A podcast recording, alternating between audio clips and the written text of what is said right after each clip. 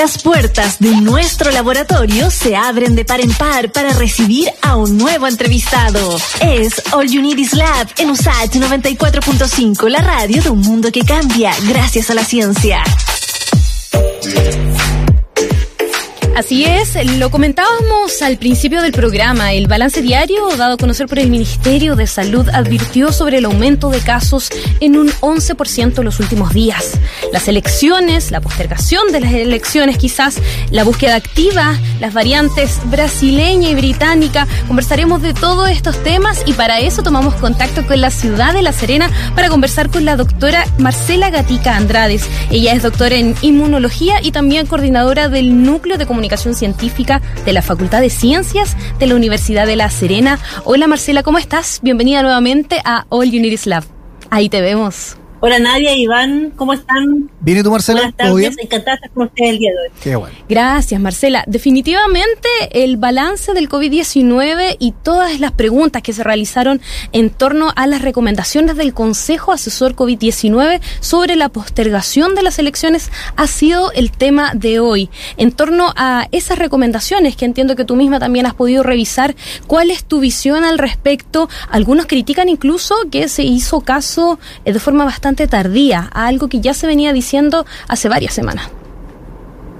Sí, la verdad es que ahí yo creo que hay dos temas, porque primero, primero que todo este panorama ya se veía venir, ya desde, yo creo, comienzos de marzo del verano, de hecho el mismo gobierno que este mes iba a ser complicado.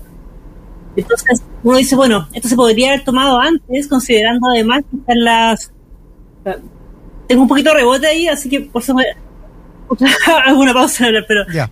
Pero te escuchamos bien nosotros. Voy a bajar poquito de volumen. Sí, sí, te escuchamos bien. Un poco de retorno ahí. Ya, súper. Tengo un poco de retorno ahí. No, solamente decir que, bueno, entonces esto, este panorama ya se veía venir hace un tiempo. Entonces uno dice, bueno, ¿por qué no se tomó antes? Considerando además lo que significa para las candidaturas, sobre todo las candidaturas independientes, constituyentes, todo, todo se encarece, ¿cierto? Y por otro lado, yo espero, la verdad, fechas que están proponiendo vayan de la mano con, un, criterio epidemiológico, que no se propuso un mes más una fecha, una apuesta, sino que en verdad haya alguna estadística que diga que probablemente para esa fecha tendremos Claro, sí, respecto a ese punto, Marcela, por ejemplo, eh, la subsecretaria hoy día hablaba y decía que con esta medida de confinamiento, por ejemplo, eh, realizada en la región metropolitana, tuvieron una disminución del 72% de la movilidad, cifra que ellos calificaban, por supuesto, como exitosa. Pero en todo caso, yo escuché, ah, sí, era la movilidad en general, pero cuando, el transporte público y transporte privado, el transporte público había bajado menos de un 30% y el privado de un 2% la verdad es que no es mucho, o sea, es muy poquito. Sí, Marcela, Marcela, te invito a que hagamos una pausa muy pequeñita, que tú te mantengas ahí a través de la televisión para quienes nos estén viendo a través de las redes sociales y quienes nos están escuchando en la, en la FM, en la 94.5, les cuento que vamos a hacer un llamado telefónico de modo de poder mejorar ese audio. Pero Iván, como lo conversábamos con Marcela, eh, definitivamente aquí han habido dos tipos de cuestionamientos. Primero, en que algunos critican que esta fue una decisión tardía, mientras que otros celebran la medida y dicen que aún estábamos a tiempo para hacer esta propuesta de postergación.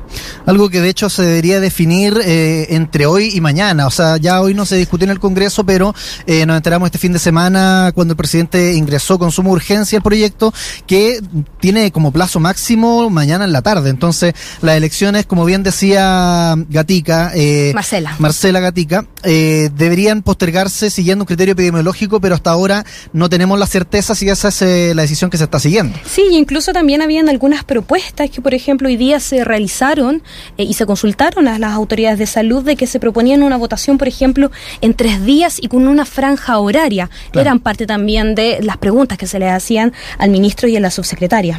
Bueno, hay condiciones desde la, desde la oposición, de hecho, algo que por supuesto es una decisión sanitaria, pero que se ha visto cruzada eh, por lo político, entonces por lo mismo nos convoca acá en All Unity Lab esta postergación de las elecciones, porque cuando nos informó cuáles son las demandas que se le van, se a plantear al, jefe de Estado. Lo que dijo la, presidenta del Senado, Yana Proboste, es que se resuelve teniendo otra gobernanza sanitaria, así es como lo, lo calificó ella, con mejores ayudas sociales y mejores medidas económicas para las familias. De hecho, desde la mm, oposición eh, precisaron que con esto de gobernanza sanitaria, ¿a qué se refieren? Es a buscar un mayor rol del Consejo Asesor del Ministerio de Salud, es decir, que no estén ahí pintados, como sería de forma vulgar, sino que tengan mayor incidencia en la toma de decisiones, como por ejemplo la postergación de estas elecciones, así como también de la comunidad médica y científica en las decisiones respecto a la pandemia. Obviamente de las elecciones, una de ellas, tomar en cuenta a los expertos. Y además, sí, sumar... Y, sí, y eso, y justo tú tocas un punto súper importante, Iván, porque hablando de los expertos, parte de esas recomendaciones que hacía el Consejo Asesor, por ejemplo,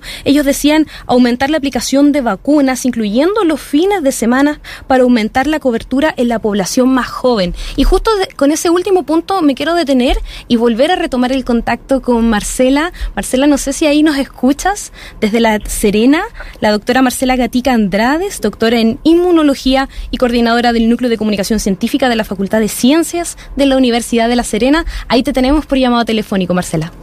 Sí, ahora sí, recién algo pasó con el sistema que me escuchaba yo también muy fuerte, entonces no, no me era difícil como hablar. yo, yo que vi el micrófono y le tenía tanta fe a la comunicación. bueno, son cosas que pasan cuando estamos en, completamente en vivo, pero eh, definitivamente, Marcela, eh, las recomendaciones del Consejo Asesor eh, COVID-19 se han estado detallando en específico, porque también se dijeron muchas cosas y te paso a preguntar sobre un concepto bastante interesante que quizás todavía no lo tenemos tan claro, que es la llamada búsqueda activa de casos. Por ejemplo, el fin de semana, el día sábado, se dijo, el ministro de Salud dijo que el 24% de los casos nuevos detectados a nivel nacional se han detectado por la búsqueda activa. ¿Qué es la búsqueda activa, si lo podemos decir en palabras simples? Mira, la búsqueda activa es, en el fondo, salir a buscar casos de a lo mejor en personas que a lo mejor no, no sospechan que pueden estar contagiadas eh, y pueden ser, pueden ser asintomáticas, a lo, mejor, a lo mejor pueden ser contacto estrecho o ni siquiera, o sea, puede ser que se hayan contagiado en un medio de transporte, en un en nuestro trabajo, por ejemplo,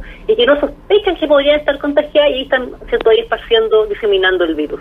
Entonces, la, búsqueda activa es lo que hoy día se conoce como la pesquisa activa, que son estos operativos que tenemos ¿cierto? en todas las comunas del país ya, eh, yo creo que casi todos los días, en que uno va a hacer todas las 9 de la mañana y toma una muestra gratis y después de tres días se informan tu, tu resultado. Entonces es importante que lo sigamos haciendo, porque aunque a lo mejor sintamos que no estamos en riesgo, pero de repente uno nunca sabe. Entonces, claro, consultar frente a la duda finalmente. Así es. Marcela, y respecto a la búsqueda activa que, que Nadia ahí mencionaba, la, la, cantidad de casos que se detecta por, por esta medida, un 24% de hecho a nivel nacional, por lo menos con cifras al día de ayer. Eso fue lo que dijo el ministro Mañalich el día sábado por lo menos. Claro, Esas son eso, que Eso es lo que entregó y que aparece de hecho en el sitio oficial del Ministerio de Salud también, diciendo que según el reporte COVID, un 24% de los casos se, se, detecta por búsqueda activa. Bueno, dentro de esta búsqueda activa también está, y acá viene la pregunta, el test de saliva, una estrategia que de alguna forma busca aumentar la, búsqueda activa sin dolor ni las molestias que eh, para muchos de los que no hemos hecho el PCR genera el hisopado nasal. Eh, ¿Qué diferencia hay entre estos test en cuanto no solo a la precisión de detectar el virus, sino también a aportar a una mejor búsqueda activa? Sí, yo mira, te dejo la pregunta, porque el test saliva en realidad hace rato en Chile, lo que pasa es que no, no se ha validado no se había validado en toda la región del país. Por ejemplo, aquí pioneros fueron la región Atacama, de hecho, el laboratorio de la Universidad de Atacama eh, había validado este test hace ya varios meses con creo que fueron 300 personas aproximadamente, que sé que me quedo corta. De, hecho, en la, región donde tú estás, allá en la región de, de, Coquimbo, se empezó a aplicar desde el jueves pasado. Así es. Entonces, esto hay que validarlo primero. Tú tienes que tomar un número de personas que tú le apliques el, el, el hisopado y además el test de saliva y comparar las muestras y tengo un resultado similar. Ahora, la, la ventaja del test de saliva es que como tú bien dices, claro, no es un test invasivo y eh, mucho más sencillo. Tiene algunas, algunos cuidados. Si yo si me voy a tomar el té de saliva, tengo que tener cuidado de ojalá media hora o una hora antes no comer nada, no mascar chicle, no usar enjuague bucal, lavarme los dientes, nada que pueda, cierto, eh, intervenir ahí con la muestra que voy a, voy a, voy a dar. El único tema que tiene el té de saliva, que yo creo que es quizás un problema logístico que tiene, es que tú te imaginarás que si tú haces 500 test en un día, por ejemplo, un laboratorio que le llegan 500 test, no es lo mismo que te lleguen 500 tubitos chiquititos, delgaditos, que le llegan 500 tubos grandes, hay un tema logístico de almacenamiento. Entonces ahí de repente puede ser un, un tema que implica mayor trabajo, pero efectivamente es mucho más rápido, eh, o sea, es mucho más, más fácil que la gente lo haga. Marcela, eh, el ISP es el organismo que valida este sistema, ¿no? Así es, así es. Pero claro, pero tú, si tú tienes un laboratorio que hace el test, tienes que validarlo también.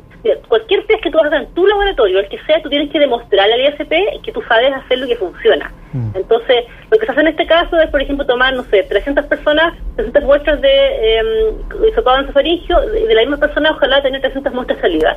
Y el resultado tiene que ser el mismo. Entonces, así tú puedes decir a la gente, mira, en verdad, nosotros podemos hacer el test de saliva y nuestro laboratorio es confiable. Eh, Marcela, eh, la subsecretaria eh, Paula Daza también dijo que querían incrementar esta búsqueda activa, incluso con medidas como ir a realizar test a los hogares de las personas. Ese es un tema que dijo el día sábado y también lo repitió el día de hoy. ¿De qué forma tú también interpretas quizás esta medida irá a ser efectiva? ¿Será posible abordar tanta población mediante este sistema de búsqueda activa? Mira, yo creo que es posible, yo creo que Chile ha demostrado una buena capacidad de, mm, crecimiento en el tema de, los mismos test. Recordemos cuando partió la pandemia, nosotros no hacíamos, ¿cuánto? Eran como 500, 600 test al día en Chile, y hoy día son más de 75 mil, si no me estoy quedando corta. Entonces yo creo que tenemos la capacidad de crecer. Hay formas de hacer, aumentar la productividad del laboratorio. Sí, yo creo que siempre aquí el problema ha sido un poco... Eh, en la parte administrativa y también la parte previa, ¿cierto? El, cuántas muestras estamos tomando. Pero los laboratorios yo, creo que tienen capacidad de sobra para hacer aumentar aún más su, el número de muestras que testean o que revisan diariamente. Yo creo que es importante lo que está haciendo el gobierno ahora porque la estadística dicen que el grueso de los casos ocurren al interior de los hogares. Entonces, eso es importante porque quizás no toda la gente que está haciendo pesquisa activa a lo mejor es gente que tuvo riesgo de haberse contagiado en la casa. Entonces, creo que es una buena forma de crear conciencia y de ir quizás yo me imagino que están pensando en ir a, lugares que son como los lugares rojos, ¿cierto? En que tenemos algunos brotes, el lugar que tiene más hacinamiento, por ejemplo, eh, y efectivamente poder detectar casos que a lo mejor están pasando ahí por ser asintomáticos o por, o por mucha gente no va a hacer, no va a hacer la pesquisa por la cuarentena misma, por ejemplo, es un tema. Yo, yo hace poco me hice una y me, contaban que hayan bajado la afluencia pública justamente por la cuarentena acá en la región. Entonces, por, el tema de los permisos y todo eso. Entonces creo que es una buena estrategia ir a buscar los casos a, los hogares. Claro, incluso se hablaba también de identificar las comunas, eh, las distintas ciudades que tienen más presencia de casos y era esos puntos a realizar los test. En el fondo, focalizar de acuerdo a la cifra. Así es, eso debería ser, mira, eso en verdad hace rato que lo vienen diciendo las epidemiólogas y epidemiólogos. Eh, efectivamente que salir a buscar, mira, acá de hecho la Paola Sala, que la epidemióloga de la Universidad de La Serena, que se ha transformado una voz acá en, la, zona en el tema del COVID, hace rato que lo venía criticando, o sea, tú tienes que, está bien que hagamos pesquisa activa, pero tienes que ir a buscarla donde, tú crees que están los casos, porque no sacamos nada, por ejemplo, con hacer, no sé, estoy inventando, dos mil pesquisas en un día, en un punto, si a lo mejor esas personas que van a transitar por ahí no tienen mucho riesgo, entonces tienes que ir como a las zonas rojas para poder desentrañar realmente cómo se produce la, la cadena de contagios. Finalmente, un brote, un brote finalmente es como una es como una cadena, ¿cierto? Entonces tú tienes que poder ahí detectar cómo se está moviendo esta, esta diseminación. Marcela, para ir redondeando esta, comunicación, esta comunicación, esta entrevista, te quiero llevar también a otro tema. Les recuerdo que estamos conversando con Marcela Gatica, doctora en inmunología, sobre la evolución de la pandemia en nuestro país, dentro de las cosas que hemos conversado, la elección, la búsqueda activa de casos. Y ahora te quiero comentar lo de las distintas variantes eh, brasileñas, británicas, las mutaciones. De hecho, ya se ya confirmó el ministro París hace algunos días que se detectaron casos eh, de la brasileña acá en nuestro país. Eh, sobre la británica se sabe que, de hecho, estaría produciendo problemas cardíacos en algunas mascotas, perros perros, gatos. Eh, incluso estaban hablando que estaban presentes en un promedio en el 30% de los casos acá en Chile. Entonces... Claro, entonces son cifras bien altas y, y, tanto así que en Europa, Bélgica o Francia eh, eh, se están refiriendo incluso a una, a una nueva pandemia, como casi que una tercera ola con estas variantes. ¿qué, ¿Cuál es tu visión sobre las variantes que, que, puedan llegar acá a Chile? La brasileña que ya llegó y seguramente, como hemos conversado anteriormente con otros expertos, la británica también ya está acá. ¿Y de qué forma se pueden enfrentar ellas, a diferencia de la variante que uno le podría decir la original que primero llegó en marzo. Sí, mira, aquí yo lo que tengo entendido es que la variante ya está en Chile. El problema es que no sabemos en qué cantidad o en qué dimensión están. O sea, entiendo que acá en la región de Coquimbo, según un mapa que vi hace poquito, ya tendríamos las dos. Eso quiere decir que han detectado casos con las dos. Eh, pero no sabemos qué, en qué dimensión, si son cosas ocasionales o, podríamos atribuirle a estas variantes esta segunda ola que estamos viendo en Chile. Para saber eso hay que hacer un estudio genómico. Eso quiere decir que eh, el PCR, ¿cierto? Que hacemos, que hacemos la pesquisa activa, por ejemplo, de explicar la audiencia, el PCR lo que hace es detectar, ¿cierto? Un pedacito del material genético o, en este caso, un gen, que a mí me interesa, ¿cierto? Para identificar, en este caso, el virus, ¿ya? Pero, pues tú quieres saber si, tienes una variante distinta o no, tienes que hacer una secuenciación, que es en términos siempre tú haces como una lectura completa del material genético del virus para poder compararlo con otro. Ese es otro tipo de estudio, requiere otro tipo de análisis.